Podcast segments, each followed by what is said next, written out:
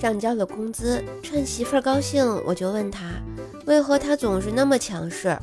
媳妇儿数着手里的票子，头都没抬，非常不屑地说：“你是不是傻呀？你爷爷、你老爸哪个不是妻管严？我若是不在气势上压倒你，别人肯定怀疑你是捡来的呀。”这话好像也没有毛病。你最喜欢的金庸武侠人物是什么吗？我啊，最喜欢柯镇恶。不管对方武功多高都上，总是大叫一声“无耻之徒，拿命来！”十秒之后，柯大侠又会说：“要杀便杀，我柯镇恶不怕。”一生如此。柯大侠，一生啊，打架没赢过，装逼没输过，向柯大侠学习啊！